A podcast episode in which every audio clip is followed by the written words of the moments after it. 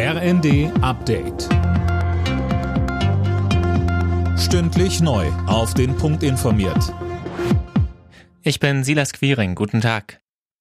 Ab Oktober müssen Gaskunden rund 2,4 Cent pro Kilowattstunde mehr zahlen. Grund ist die Gasumlage. Für einen Durchschnittshaushalt bedeutet das Mehrkosten von rund 500 Euro im Jahr. Niedersachsens Ministerpräsident Weil hat deswegen im ZDF gefordert, Bürgerinnen und Bürger weiter zu entlasten, beispielsweise über eine Wohngeldreform. Wohngeld ist ja eine Sozialleistung, die soll gerade helfen, dass Menschen, die nicht genug Geld haben, anständig wohnen können und auch anständig heizen können. Wir reden auch über weitere Anpassungen bei der Pendlerpauschale. Klar ist jedenfalls eins, es gibt ganz viele Leute, die machen sich im Moment Sorgen, wie sie das alles schaffen sollen. Und die müssen den Eindruck haben, dass der Staat in einer solchen Situation an ihrer Seite steht.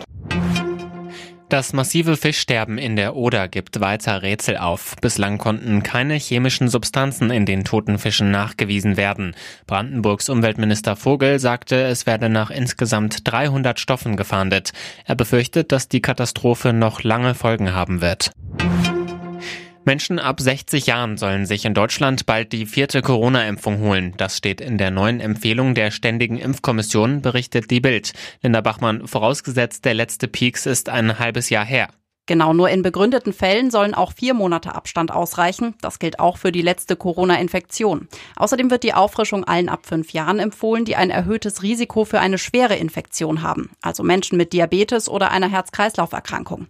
Auf angepasste Omikron-Impfstoffe solle aber niemand warten, so die STIKO. Bisher wird die vierte Impfung nur Menschen ab 70 Jahren und Bewohnern von Pflegeheimen empfohlen. Die Jugendlichen in Deutschland machen sich mehr Sorgen wegen Krieg und Klimawandel als wegen Corona. Das geht aus einer neuen Studie der Bertelsmann Stiftung hervor.